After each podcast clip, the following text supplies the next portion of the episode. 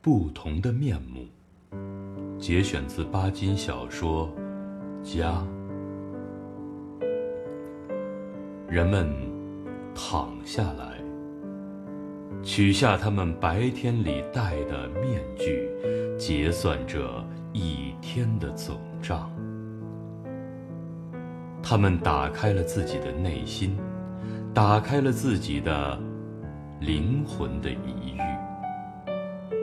那个隐秘的角落，他们悔恨、悲泣，为了这一天的浪费，为了这一天的损失，为了这一天的痛苦的生活。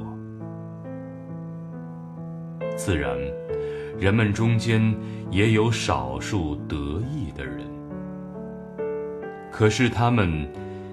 已经满意的睡熟了，剩下那些不幸的人、失望的人，在不温暖的被窝里背起自己的命运。